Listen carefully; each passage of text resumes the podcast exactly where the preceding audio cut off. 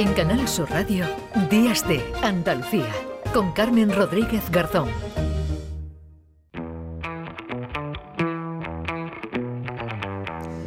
La mañana y 8 minutos. Eh, como les decimos, vamos a estar siguiendo muy de cerca todas las noticias que nos eh, llegan desde Oriente Medio, de ese conflicto entre Israel y Hamas, con esa última hora que se ha ampliado, se ha ampliado por parte de Israel hasta las 4 de la tarde el plazo para que los civiles, para que la población civil abandone el norte de la franja de Gaza, el ultimátum dado por Israel ya terminaba esta pasada madrugada, pero ante la imposibilidad de que un número tan alto de población se desplazara en ese tiempo, de momento Israel amplía hasta las 4 de la tarde el plazo para que los civiles abandonen Gaza. También Israel ha asegurado que ha matado a uno de los líderes de Hamas que organizó el ataque al país, un ataque del que se cumple hoy una semana. Vamos a, como decimos, seguir muy de cerca cualquier novedad que nos llegue. Vamos a analizar también todo lo que está ocurriendo allí con Arancha González Laya, jurista política española, actualmente decana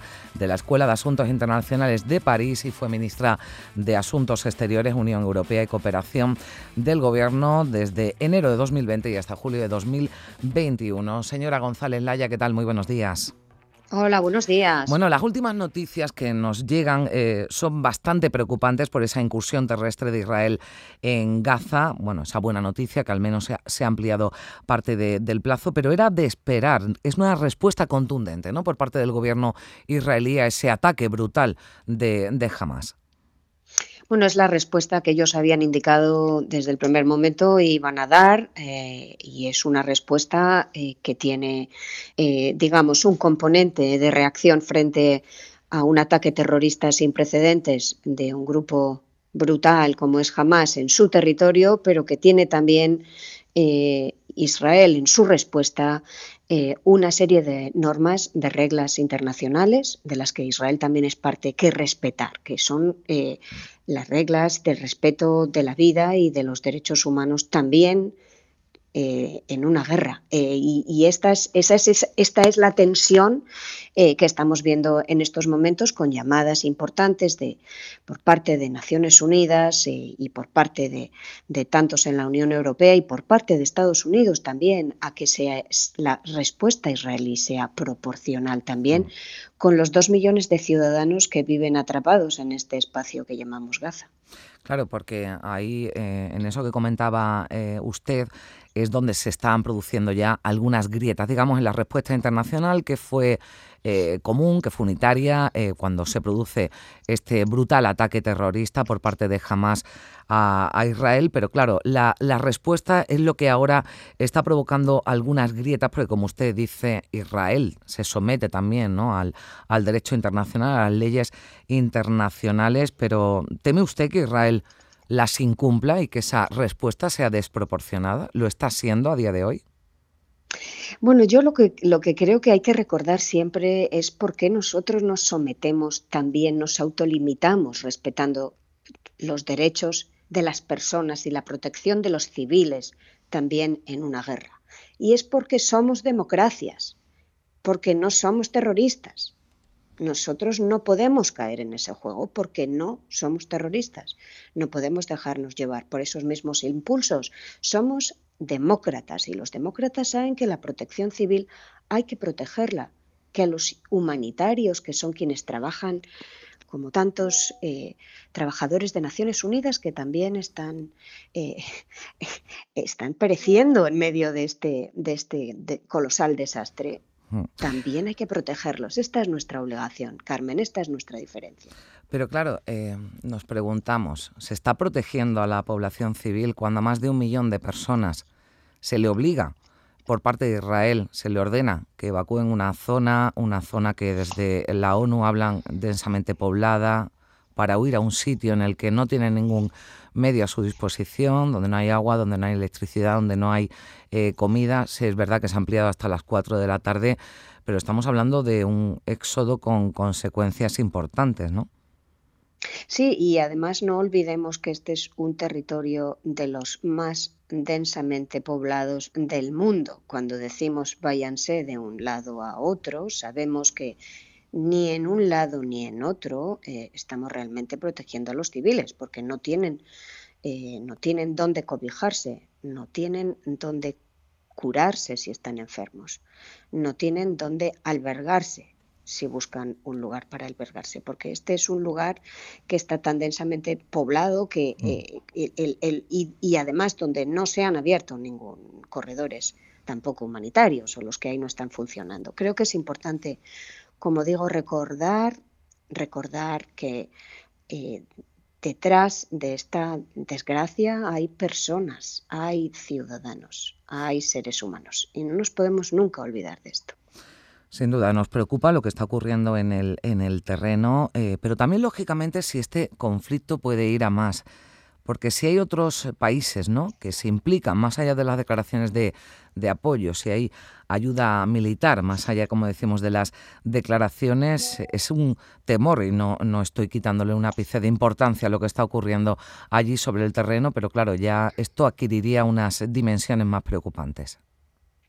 Efectivamente, y ahora mismo tenemos, eh, creo que hay muchos esfuerzos que se están desplegando eh, para evitar un triple contagio, para evitar el contagio de la situación en Gaza a Cisjordania, eh, donde también está, viven una gran parte de los palestinos. en segundo lugar, evitar el contagio en la región, el contagio al Líbano, el contagio a Siria, el contagio, eh, eh, la, extensión de este mm. conflicto eh, militarmente hacia Irán. Y la tercera, digamos, la tercera, el tercer área donde se están teniendo también muchísimos cuidados y se deben hacer muchos esfuerzos es que esto no prenda en, en países, incluidos en la Unión Europea, donde hay grandes números de poblaciones musulmanas o donde también eh, viven israelíes, judíos, evitando que también se despliegue eh, el antisemitismo, porque también tenemos que recordar que hasta hace muy poco muchísimos ciudadanos, eh, esto no es contra la, ciudadanía israelí ni contra los judíos. Esto es algo que también tenemos que tener todos muy claro, que el fanatismo, mm. que es quien despliega estas barbaries, eh, tampoco puede traducirse ahora en, que prenda la mecha del, antisemitismo o de la persecución de los israelíes. Y eso también tenemos que trabajarlo dentro de nuestras sociedades.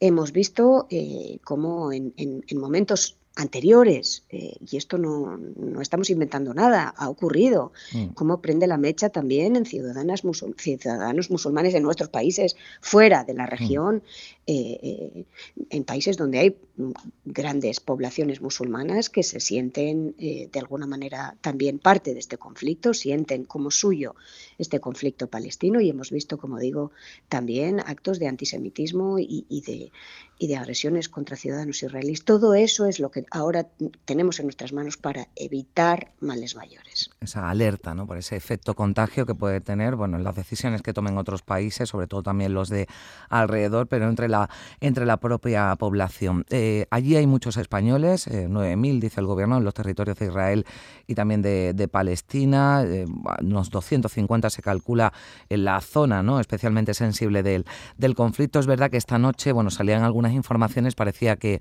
eh, se iba a establecer un corredor seguro a través de la frontera de Egipto. Usted, que ha sido ministra de Exteriores, yo entiendo que todo esto se hace con mucha discreción, con mucha eh, prudencia, ¿no? Por un tema de seguridad se hace con mucha discreción, con prudencia. no podemos eh, nunca dejar de trabajar por nuestros ciudadanos. Eh, no podemos, por supuesto, dejar de trabajar por ningún ser humano, pero tenemos también una obligación de ayudar y acompañar a nuestros ciudadanos en las situaciones más complicadas y más peligrosas, eh, como, como lo hemos venido haciendo en estos mm. últimos años en, en, tantas desgracias. Pero yo creo que también mientras, mientras hacemos esto, Carmen, tenemos que tenemos que recordar cuál es el origen de, este, de, esta, de esta situación. Y el origen de esta situación es también hmm. el buscar una solución para Palestina. Y aquí también tenemos, eh, es cierto que en estos momentos esto queda como un objetivo muy lejano, pero no se nos puede olvidar que detrás de esta catástrofe humanitaria y de esta catástrofe humana tenemos que trabajar como comunidad internacional todos los países, incluido la Unión Europea, incluido España, para buscar una solución al conflicto. A mí me, me impresionó mucho, eh, quizás porque fui la última ministra de Asuntos Exteriores española en, intentar, eh, en acercarme a las dos partes, eh, mm. a Estados Unidos, a mis colegas europeos, para buscar re anudar eh, este proceso de negociación entre las dos partes, eh, visitando tanto Palestina como Israel en 2020, en diciembre. Me, me, impresionó mucho la falta de energía que desplegábamos para un problema que todos mm. sabíamos estaba ahí y que sigue ahí. Claro, mm, yo escuchándola, claro, le alabo ¿no? La, buena intención y ojalá esto pudiera ocurrir, ojalá se busque una solución definitiva, porque además esto, eh, estas situaciones son ya cíclicas, ¿no? Pero claro, cuando está ocurriendo esto, mm, lamentablemente se complica, ¿no? Se complica esa vía del diálogo y del entendimiento que es la, eh, es la idónea, ¿no? Y es la que se, es la ideal. Esto ocurre mientras, y con esto ya termino, señora González Laya, mientras en otro punto del planeta hay otra guerra, ¿no? Hay muchas guerras, pero la de, la de Ucrania, ¿no? Que también, eh, bueno, pues suscita mucha eh, atención internacional. ¿Esto puede afectar de alguna manera a este, a este conflicto? Bueno, eh, desde luego, desde el punto de vista eh, mediático, eh, desgraciadamente la guerra en Ucrania pasa a la página 5 desde la página 1, pero yo creo que desde la realidad política y desde la realidad humanitaria de tantos ciudadanos, también en Ucrania, que sufren cada día, creo que no debemos olvidarnos de acompañarles, de apoyarles en esta guerra también tan injusta. Pues eh, sin duda, cualquier guerra lo es y no es deseable, así que bueno, esperemos que lleguen buenas noticias, que el conflicto se solucione de la mejor manera. Sin duda ya eh, deja muchos eh, fallecidos en un lado y en otro y, veremos qué ocurre y veremos cuáles son las noticias que llegan en el día de hoy porque todo esto va, va cambiando en cuestión de horas. Arancha González Laya, muchísimas gracias por estar con nosotros y atendernos unos minutos aquí en, en Canal Sur Radio. Un placer. Siempre un placer. Gracias, gracias adiós. At your young men fighting. Look at your women crying. Look at your young men dying. The way they've always done before.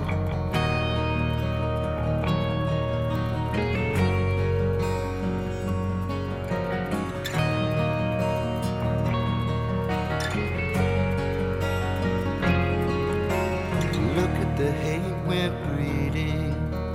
Look at the fear we're feeding lives we're leading, the way we've always done before.